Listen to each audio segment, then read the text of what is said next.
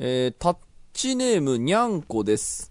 要所要所でマインドフルネスしているとお話が出てきましたので、心配になり調べてみたので読んでいただければと思いメールしています。私に対してですね。はい。えーきっと今お気に入りの自己啓発的な位置づけでマインドフルネスを扱われていると思われますので、否定的な意見の人は嫌いかもしれませんが、考慮してもらえると嬉しいです。はい。画像化してみましたので添付いたします。おえー私の勘違いでなければ、デラさん、田代さんもこの点を心配してませんかということでですね。まずですね、はい。あ、あの、ちょっとこの後画像をちょっと、えっと、ズームで共有しますけどあ、そうか、そっち先見せるか。はい。なんか僕のそのマインドフルネスしてますみたいなのって、まあもちろんあの、なんだろう、こう、えっ、と、別にいい意味じゃなくて温かく見守ってんだと思いますけど、はい危ねえなって感じってあります？え？どういうなんかこと、田淵くん危なそうだなみたいな。だからそういう特殊な思想にはまって、そうそうそうちょっとあそう。のあれってことでしょ？そういう新興宗教じゃないけど。そうです、そうです、はい。いや、俺は別に感じないけど、その画像をちょっと見てみるはい、今、画面を共有しています。何これ、えーどっから見るの？これ。えっと、今、画面共有、ズームでしてます。見えますはいかねはいはい。見ました見ました。えーマインドフルネス大丈夫ですか？心配です。えーまあ、だい、えーマインドフルネスはヨーガの中のヒンズー教の中から出てきた瞑想という、はい。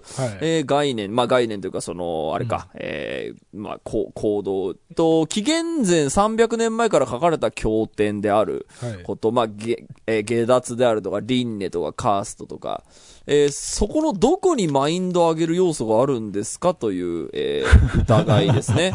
で、えっ、と、瞑想というのが僕が、えっ、と、言ってるのは呼吸なのだと、呼吸に集中することだっていうのを番組で何度かお話ししたっていうのがマインドフルネスのベースの一つ。えーで、えー瞑想の時間が長くなっていくと催眠状態になるので指導者や講師につけ込まれることがある。という指摘があって、それと、えー自分で物事を熟考し、えーも、黙想して自分の思考でよく考えると、甲骨状態を作る瞑想は異なる行為ですというご指摘をいただいています。。伝わりましたかとりあえず。のこの画像ってこれ何？このメールくれた方がが作ったんだと思いますよ。作ってくれた画像なの？ね。僕が心めちゃ配すぎて。くちゃいい資料じゃん。これちょっと俺、後で送って。はい。これはでも確かに勉強になると思うので、え、この資料欲しいわ、俺。はい。いや、もう、まあ、あくまでその、まあ、心配だと、あの、うんまあ、もちろんそうだと思うんですよ。はいはいあの、まあ、でもちょっと、あともう一枚画像あるんで見せますね。はいえー考え方で何かが変わる。えーマインドを上げる考え方の例、えー次の日のことを心配しない。次の日は次の日で心配することがあります。うんその日の問題はその日だけで十分。っていうのが、まあ、マインドフルネスの考え方の例だと。はいえーそのためには悲観的にならないようにする、前向きに考えるよう努める、えー人のためになることをする。まあ、このあたりがマインドフルネスの考え方だと。はいで、自分の考えをいい状態に保つ方法は菜園作りに似ています。はい雑草を引き抜き、種をまき、肥料を施すのと同じように、悲観的な考えや消極的な気持ちを除き去り、現実に即した楽観的な考えを心に植え付け、前向きな気持ちになれるようなことをするのです。そうすれば感情面での収穫が得られ、人生はますます豊かなものになります。確かにどんな考え方をするかで違いが生じるのです。ならば、瞑想に頼らなくてもよくありませんかという、はあ。はいなるほど。ご指摘が来ています。今、ちょっとこの文章と最後の質問が、いちょっとジャンプちょっと、うん、あの、僕も今まだ文章ちゃんと噛み砕いてないですけど、要は、瞑想っている？みたいな、その、僕が言ってる、その人生を豊かにするとか、まあ、悲観的にならないとか、前向きに考えるみたいなのと、うん。瞑想関係なくねっていうことを多分言ってんだと。まあ、確かにね、あの、瞑想っていう言葉がね、まずね、瞑想の瞑っていう漢字が良くないね。これあの、難しい。難しい。そうね。うん。難しい。いや、だから、僕もね、ちょっとまあ、ちょ、ちょいちょい種明かししながら話しますけど、はいあのー僕は瞑想を始めるときに、うんえっ、と、結構周りの仲間たちに、ちょっと最近、あの、瞑想を始めたので、僕が変なことを言い出したらすぐ言ってっていうのを なるほど。言言ったんですよ。じゃあ、保険をかけてたのね。もちろんだから、あのーまあ、いわゆる宗教みたいなもんだと思うんですよ。もちろんヒンズー教から出てきてるものだと思うので。まあ、宗教というか信仰だよね。信仰です。うんで、信仰。えっ、と、やっぱり日本ってそこに対してのやっぱり偏見が、もう僕もやっぱ強いので、やっぱりはいオウム真理教の、あの時代があった国だから余計にやっぱ、信仰宗教のね。はい。ただ僕、あの、昔キリスト教の勉強とかしたことあるので、なんとなくわかる、あ、なんとなく持論があるんですけど、はい。なんか、宗教ってちゃんと信じてればいいことがあるっていう概念でやってんだから、まあ、キリスト教信仰してる人って幸せだろうなって、それ、キリスト教の本読んだ時思ったんですね。はい。なので、その信仰が、あの、イコール悪いものっていうのって、世界的にはそこまでないと思っていて、うん。ただ日本に関してはちょっと反対勢力が比較的多いのではないか。なぜなら無宗教の国だからっていうのが、あのちょっと、えっ、と、うん僕の感覚であって、なので、はいはいちょっとまあスピリチュアルなものに対しての風当たりが強いはい。のは、あの、全然、あの、おっしゃる通りだなと思うので、うん全然甘んじて受けますが、はい。えっ、と、まあ、僕現時点に関しては、うんあのーなんでしょうかね。えっ、と、ご心配には及ばずって言っても、まあ、納得してもらえないんでしょうが、あのちょうどなんだろう、僕がね、ずっと言ってる、その注意が散漫だっていうことと、うんあの、集中ができないっていうことに、ようやく一矢報いれる、あ、あの、マインドフルネスをすることで、あ、なんかちょっと、あの、なんだろう、集中できる気がするみたいなのの、うん。あの、技術をちょっと、まあ、教えてもらった気がしたので、僕、本当にあの、集中が散るんですよ。ライブ中でも気が散るし、仕事中でも気が散るし、うん。あの、僕はだからライブ中に間違えるみたいなの、本当にあの、気持ちがどっか行ってる時なんですよ。うんあの、それはあの、トリップとかそういうことじゃなくて、普通に違うことを考えるんですよ。はい。あの、で晩飯俺もこれ本当に嫌で、なん、なんでっていうのは、はいあの、本当に恥ずかしくてもう、とうんああれなんですけど、まあちょっといろいろ、あの、探っていくと、本当に、なんだろう、手に集中すればいいのだとか、その具体的なことを書いてるんですね、本の中には。うんで、マインドフルネスは本当に、えっと、皿を洗うときに左手でスポンジを持つと、あの、ちょっと手に集中するので、え、今に集中できますみたいな、まあ、うんようなことを書いているのでなるほど、確かに、これをちょっと気をつけると、あんまり注意が散漫になることないなっていうのが、まあ、ちょっと今年、あのね、医者最高の回でそういうことを話したっていうのと同じようなタイミングでそういうのを実行してから、うん。まあ、俺的には、あの、とても、まあ人生がめちゃ、あの、幸せになりましたってほど別に大きなことはないんですが、はい。まあ、やれるし、はいはい。あの、続けられるし、結構楽しいなと思っているので、だからこれがなんだろうね、瞑想にはまるイコール、片岡鶴太郎みたいな 感じなイメージを持たれると心配なんだと思います別に片岡はハマってんの？あの人はもうヨガにもめちゃくちゃハマっちゃって、ああ、そうか、ヨガとあれだよね。陶磁器、なんか。あ陶磁器はもっと前もっと前あそうか、陶磁器の後ボクシング、と。陶磁器の後ヨガなんですよ。あ、そうなんだ。で、本当に。にあのもうヨガにはまりすぎて、あの、別居っていう。あ、そうなんだ。確かごめんなさい、僕もあの、えかいつまんだ情報だけですけどヨガの。人なんだ。あの、ヨガはやっぱハマりすぎると、あの、朝飯を2時間かけて食べたりするんですね。確かにあのね、ヨガの教えであるんですよ。味わって食べるっていうのがあるんですよ。うん俺もそれ読みましたけど。はいはい。なんかだからその、そこまでは聞いてねえわっていう、いや、そこまでは、あの、なんだろう、ぜ全幅の信頼を置いてねえわっていう。まあ、マインドはまあ僕の中に少なからずあるので、はいはい。まあ、でだから田代さんも寺さんもなんか田淵おかしいなと思ったら言ってほしいないとや、違思うんですけど。う、俺、あの、これ、その、この方のね、し質問に答える形で言うと、僕はあまり心配してない理由は二つあって、ん。一つは、田淵くん、こう言って秋っぽいから、あの、はいはいはこれがまた一年後になると、うん。聞いてくださいよ。あれ、じゃなくて、もっといいの見つけたんですよ。そうそう 別のこと言い出す可能性があって、さっさ。あの、あんまりね、一つのことに極端にはまる口でもないので、その、これは今の瞬間の、今必要としてるんだったら、その、必要としてるものは、は、その瞬間には絶対必要なものだから、あの、そっとしておいてる。それなに、ね、ちょっっとネガティブな違う違う違う、面そうじゃない。そうじゃない。うんそうじゃなくて、じゃあ、その、うんどうせ、その、なんていうのかな、えっと、一つの思想に極端にはまるほど弱くない。田淵君は弱くないから、ね自分の、あの、なんていうのかな、意志があるから、これが違うと思ったら簡単に離れられるぐらいの。これ僕、だからもともとあの、えっと、母があの仏教の人なので、うん。あの僕仏教に馴染めなかったので、結はい。果そこフェードアウトしてるんですね。はい。だからなんか、やっぱり、なんだろう、馴染めなかったらふーんって去る、あの、そうだよね。そうそうそうう。ん。気質があるので、それは別に友達関係でも、あの、音楽でも何でもそうなんですけど、そうだよね。ん。合わねえなと思ったら、スーンって、急に飽きる。そう。それもあって俺心配してないの。と、あともう一つは、俺も、その、俺もね、若い頃から、もう結構、その、いろんな、すごい幅広い、いろんな、もう本当にスピリチュアルな人とかいろんな人たちとこう交流をしてきてるので、うん。あの、どんなものも本当に一期一会で、その瞬間その瞬間、なんか自分の人生で出会うものっていうのは、もう本当にその人の人生の体験にしか起こらないことだから、うんうん。あの、俺にその起きてることと田淵君に起きてることは違う起きてることなわけじゃない、うん。で、その、あの、自分に起きてること、起きてないことと、その、うん。他の人に起きてること、起きてないことを、なんか比較して、うん。あの人危ないんじゃないかとか、あの人はいいとか、あの人は良くないとかっていうふうに比較できるものじゃないっていうことが、僕はもう、うん。あの、人生観としてあるので、うん。その、なんか、誰かにとって必要なものと、自分にとって必要ないものみたいなものうをん、比較することって本当に不毛で、うん。あの、それこそそのキリスト教とか仏教とかそのイスラム教とかっていう話と一緒で、うん。その人が必要だっつってんのに、そうね。それお危なくないですかって言うのって、もうレイシズムの、あの、そうね。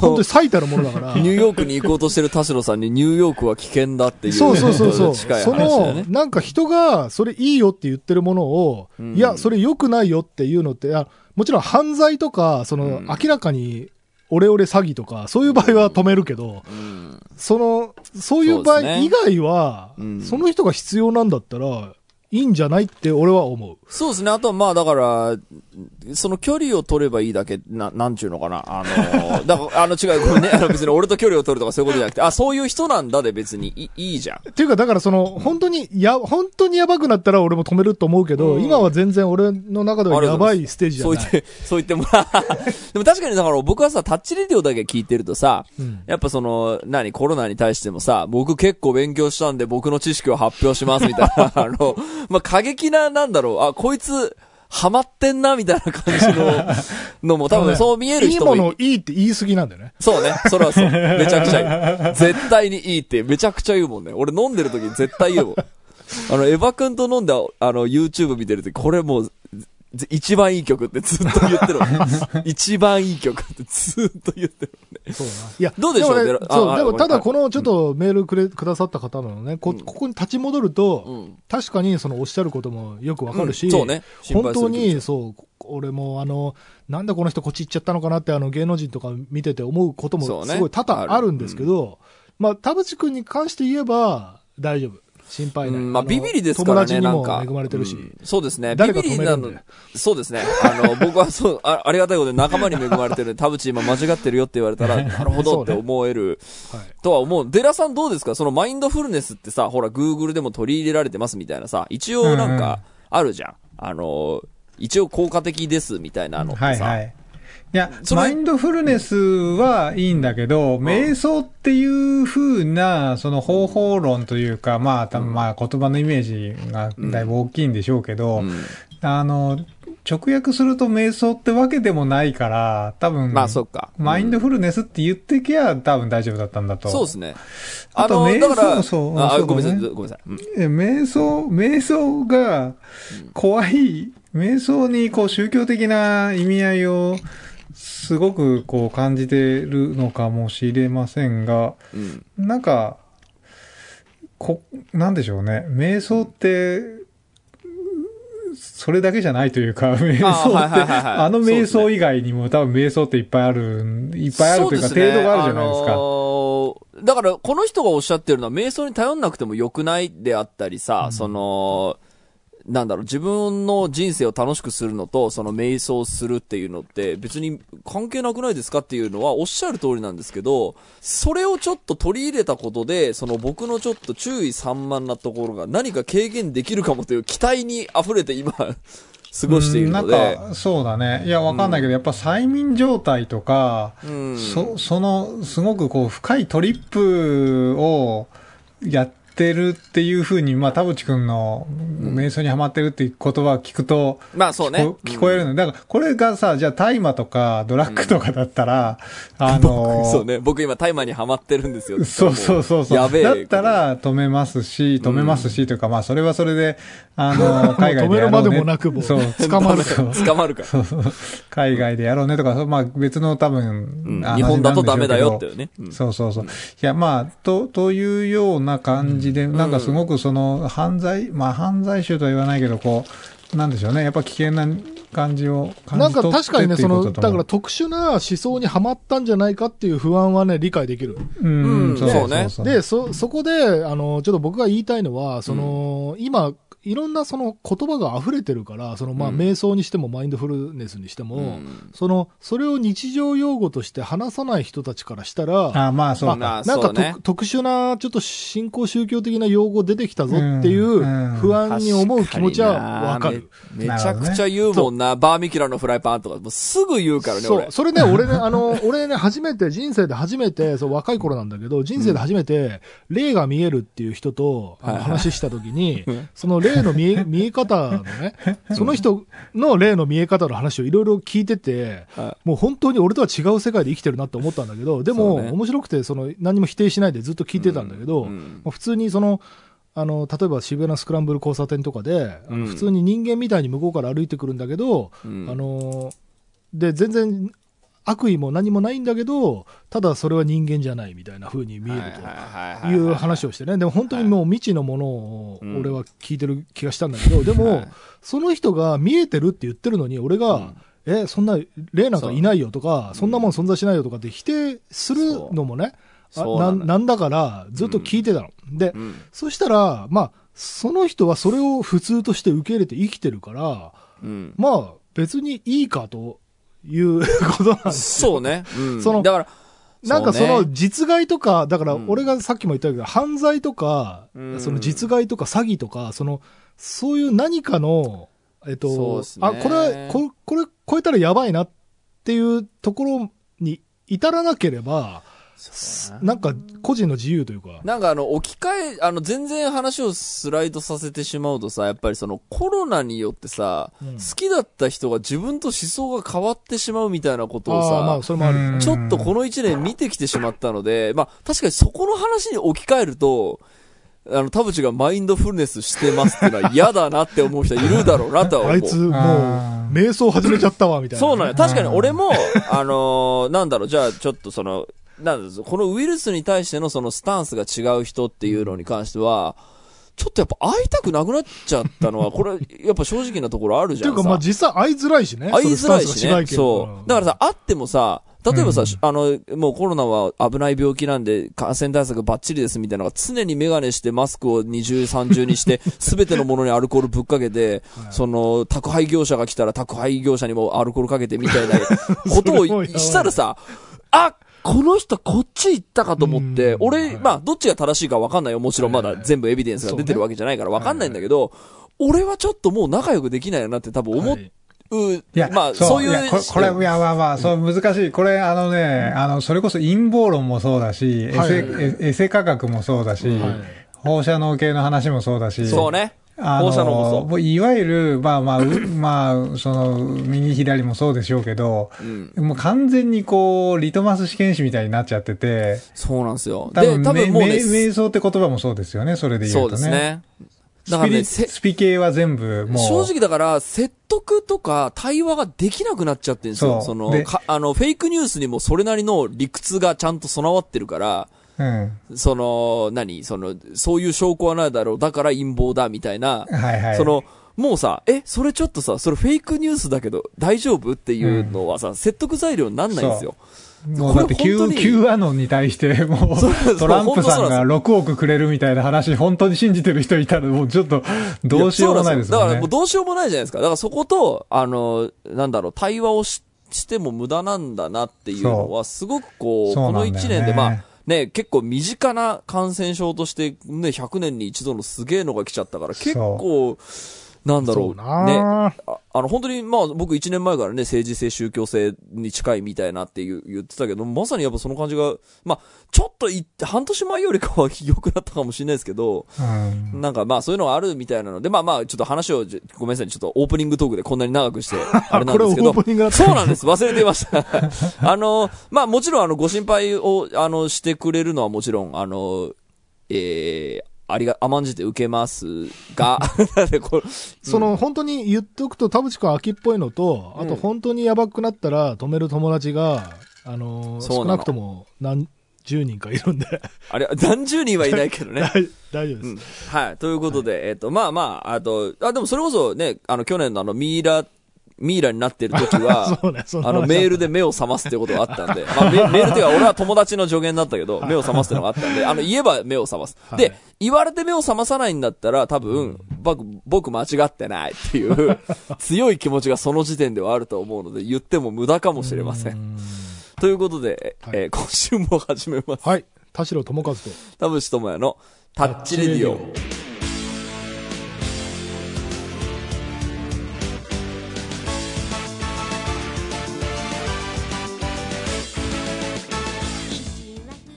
改めまして、こんにちは。田代智和です。改めまして、こんにちは、田淵智也です。この番組は作曲家田代智和とミュージシャン田淵智也がお送りする閉塞感ダハレディオでございます。めちゃめちゃ長くなっちゃった。いや、でもね、俺ちょっと本当に一つ言いたいのは、俺うん本当に人生でものすごいたくさんのバリエーションの人と出会ってきたけど、はいはい。そのやっぱり善良な人がその何かに振りまあのはまったり振り回されたりっていうし、まあ、失敗例も見てきてるけど、うんでも持ち直すからあの、うん。大丈夫です。その持ち直すってことは俺今落ちてんの？違う違うそうじゃなくてあの悪人と善人っていうのはもう決定的な違いがあって、うん。悪人っていうのはそのなんていうのかな変な思想とかにはまるとうん。悪意悪なんつったらいいのかなその悪を振りまく人がいるんだよ。例えばその悪い新興宗教みたいなものを人に広めるとか。そういう悪意を広める人っていうのがいるんだけど田淵君はあの悪人じゃないから あらら、嬉しい。あ、嬉しいな、なんかすごい。田淵君はその田淵君が個人的にハマってるものを嬉しくなっちゃって言っちゃってるだけで みんみんなもこれややれよってプロモーションしてるわけじゃないっていうことをまず分かってほしい。僕には合ってたってだけなんですよ。そう。そうそうそうう。ん。だからなんかそれを変な宗教をこの人広めてんじゃないかっていうふうには思わないでほしいね。まあでも確かになんかさ、なんかタッチレディオ、タッチレディオで言うとさ、多分僕もほらガードが緩いからさ、あの、これ別にあの、本業ではそんなこと言わないじゃん、そもそも。あ、まあ、ちょっと、ちょっとポロッと匂わすことはあるけどさ、あの、言いたくないのよ、その本業のところではプラだからイベートの話。まずそのまずファンの人もそのあこの人言ってんなぐらいであのなんていうのかな、ねあんま影響受けないでほしいそうね。ただ、バーミキュラのフライパン買った方がいいと思いますけどね。はいうんそうねあれはいいフライパンだ あれはいい。あれは美味しかった 美味しかったでしょ。ということで、今週はタッチメールからもうここまで来たら1通ぐらいしか読めないんですけど、あえー今週も、えーあなたの閉塞感をダハタッチ。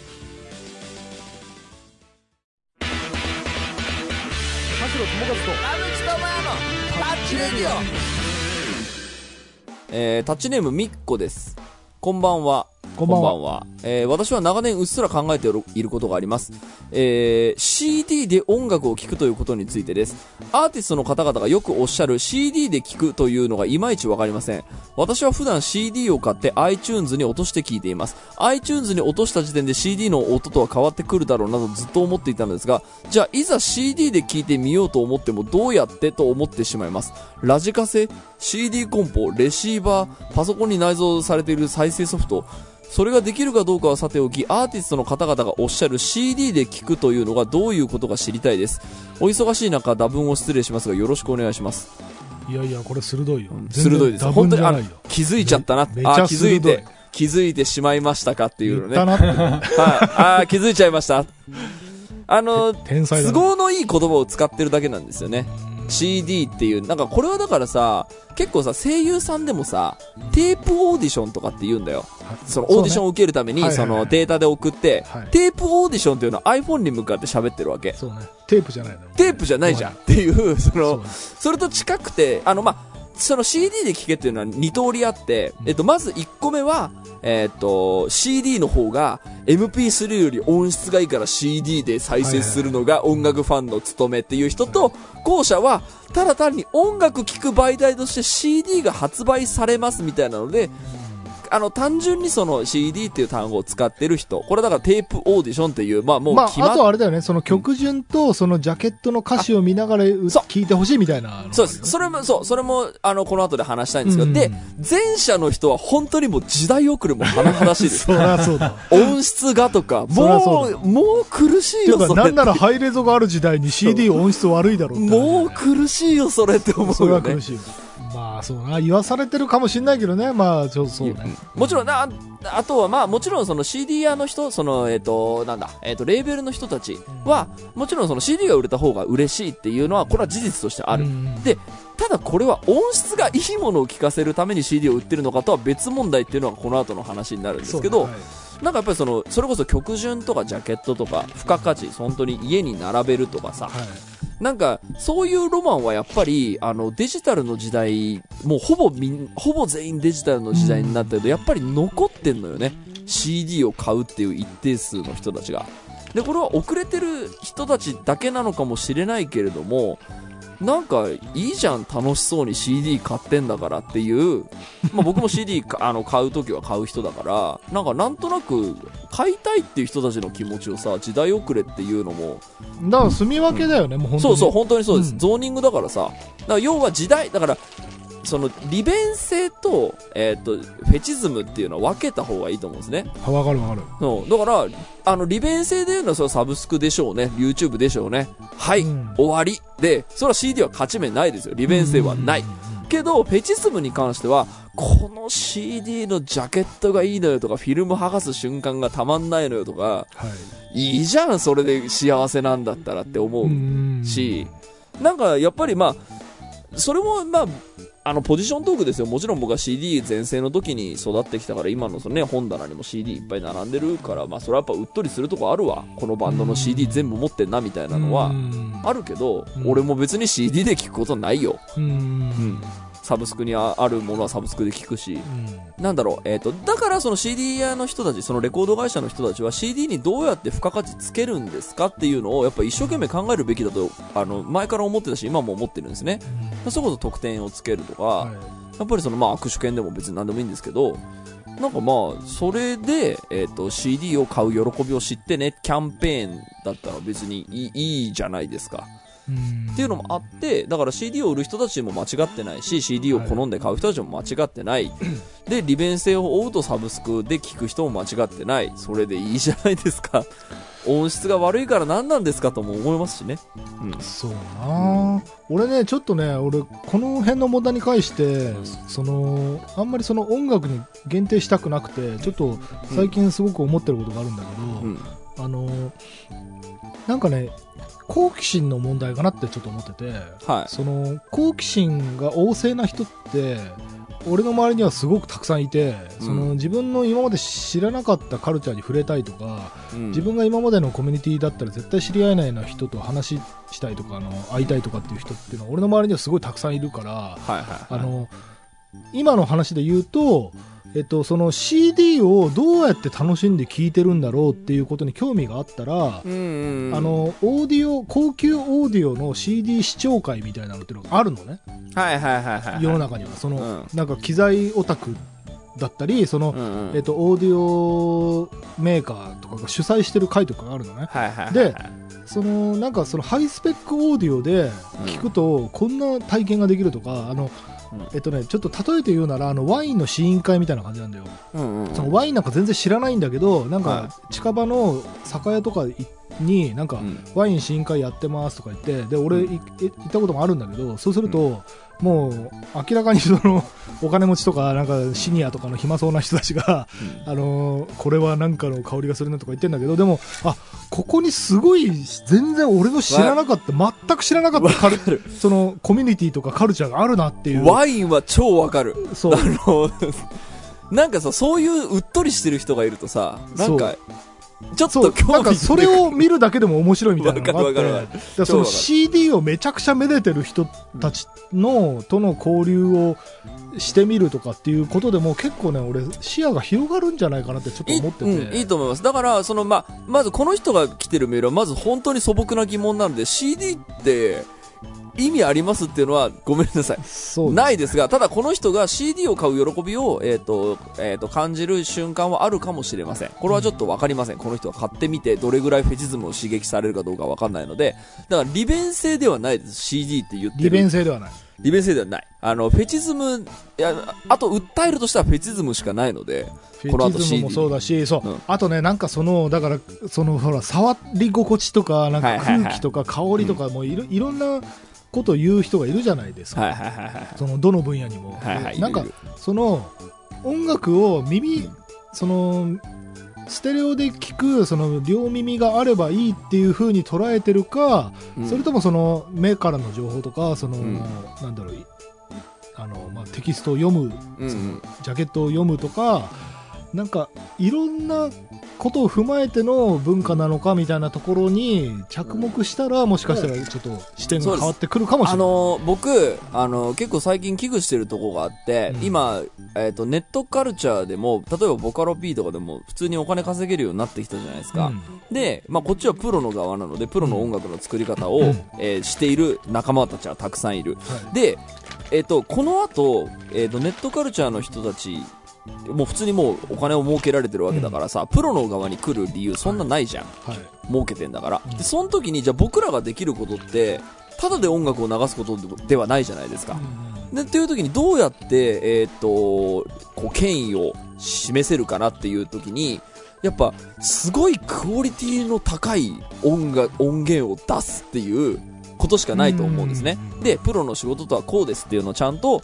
えーっとお金をかけるとこうなるんですよっていうのを見せるしかないと。でこの文化に人ってその若い子って来ますかねっていうのがすごく結構不安なところがあって、うん。それこの間マスコさんと飲んでた時にマスコさんに話したんですよ、はいでマスコさんが言ってて確かになって思ったのはあのパーセンテージだからうん。一定数はいるんだって、はいはいわかるよ。うん、だから例えば音楽がすごくもてはやされてた時代が例えばまあ100いたとしましょう。100の人たちが。今、まあ、音楽の時代が終わってあのネットカルチャーの、えっと新しいネオ音楽の人たちにも、えーユーザーを奪われているので今10まで下がったとしましょう、はい。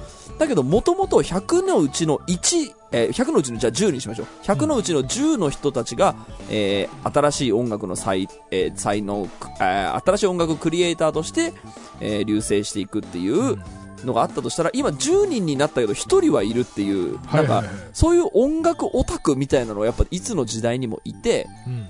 あの、だから多分出てこないっていうことはないって言ってて、うん。確かになってすごい思った。んで、僕そこすごくあの不安だったんですよね。この後はい。本当に、この社用産業で、その、でもプロの音楽ってこんなにすごいんだよって思っている僕からすると、うん。だってさ、知ってもらいたいのよ、その技術を。僕の仲間たちのさ、一流の技術を。うん。あの音大出てさ、クラシックのもう全部が分かっててとかさ、ね。本当に何でも分かってる人たちに、はあの、えっ、と、指示してほしいの。あの、いと思うんだけどインセンティブがあんまないんだよ。だからこれどうなんのかなと思ったけど、そのマスコさんが言ってたのは、まあ、一定数いるって言ってたので、ちょっと僕救われた気がすごいしたんですよ。うん俺あとねやっぱりだからそのさっきもちょっと言ったんだけど俺、うん結構ね重要なのはやっぱ好奇心かなと思ってて、あーうんそうねの好奇心っていう言葉が、あのもし今のそのそれこそ若い人たちに好奇心を持つっていうことが全然響かないことであれば、うん。結構危機感を持つ。そのはいはいはい。好奇心って何があのすすごいかってその、今まで自分が生きてきたそのコミュニティだったり、そのうん人生観だったりを超越するものと出会えるきっかけになるわけだよ、はいはいはい。だけど好奇心を持つっていうこと自体が失われると、はい。もうあの全然自分そのそれこそね上京もしたくないわ別に世界にも興味ないわ、うん。私この暮らしでいいわってなっちゃうと、うん。そのもう世界は広がらないし新しいものとも出会えないしそうね。そのそれこそ音楽を CD で聴く楽しみも絶対に得られないうん。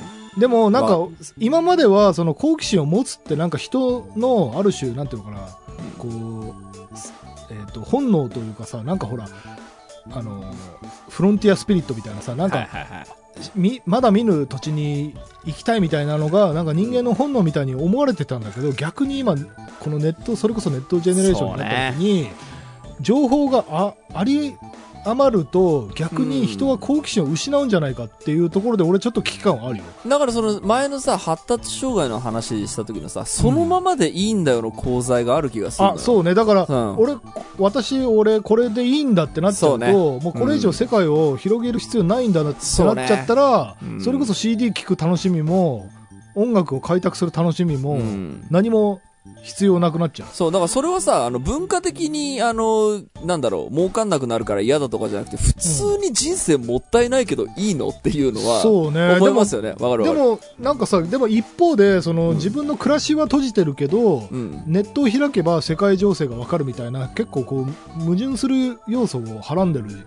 まあそうだね。まあ確かにそういう塞ぎ込んでる人たちでも、あの、新しいカルチャーに出会える入り口はたくさん。無限にあるわけだよねだ。からね、またちょっと新しいそうだね時代始まったな感があるよ。うんそうだね。だから、あの、えーだこの人は、そのメールの人は多分、狭間にいる世代なので、とりあえずその CD を聞くっていうのがいまいちわかんないっていうのはおっしゃる通りです。はいあの気づいてしまいましたね。すいませんでした。本当に僕も CD が CD がって言ってすいませんでした。CD はあの終わった後のね、あのキュルキュルキュルってのがね、悲しいんだよね。ああ、いいですね。終わってしまったらもう一回再生しようかなっつってね。そうそうそうわかるわかる。もう、おっさんの文化ですからねそう。なんですよね。はい。なので、ごめんなさい、デラさんちょっと一瞬放置してしまいましたけど、はいどうでしょう、その過去を、過去をめでるのか、新しいも、なんていうんですかね、その、んここまで聞いてきて何か思うところありました？いやー、うーん、その、まあ、これもこの間、あの、安野さんのプロフェッショナルで、安野さんが言ってた、あの、謎を喜ぶ人が減ってるみたいなことを言ってて、ああ、なるほど。へうん、で、僕のまあ、好奇心の話に近いかも。そうね。で、そう、で、今回の新エヴァンゲリオンは、まあ、お風呂敷をすべて畳にかかってるってーいううん。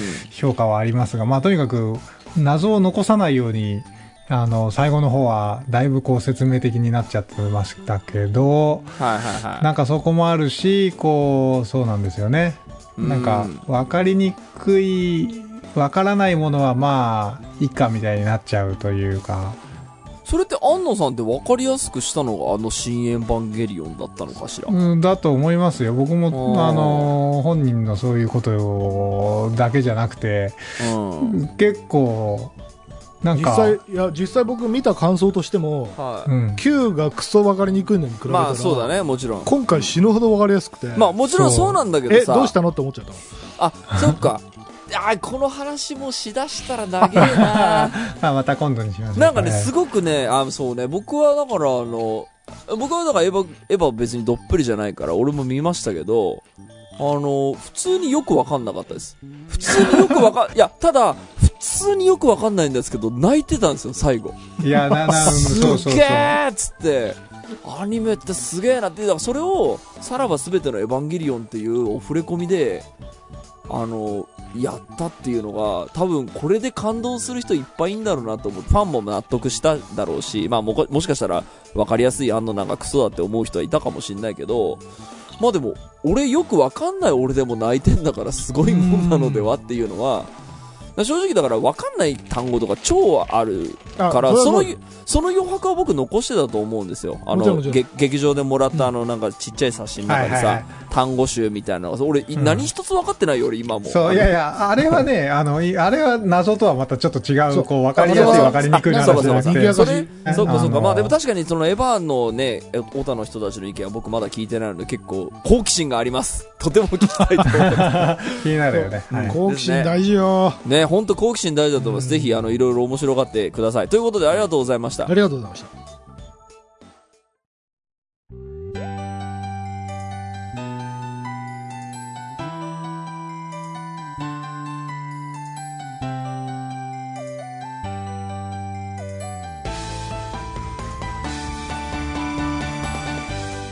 はい、エンディングのお時間でございます。今週もありがとうございました。した番組のご意見ご感想はブログのメールフォームよりお寄せください。タッチ二人に話してもらいたいこと大募集でございます。えー、E メールアドレスもございます。タッチレディオアットマーク Gmail.com、tacchiradio アットマーク Gmail.com でございます。オフィシャルツイッターの方もぜひチェックしてください。ということで、はい、えー、ちょっと今日の収録で読み切れないメールが結構まだあったので、次回もちょっと読みたいと思っていますが、ぜひ引き続き、えっ、と、この放送されてる頃には、もしかしたらイベントは終わったのかもしれないけど、タッチリディオ11年目に入るので、引き続き皆様のメールをもらえれば、いくらでも僕たちはだって人生100年時代っつってももう10%を使ったわけだ。すごいね。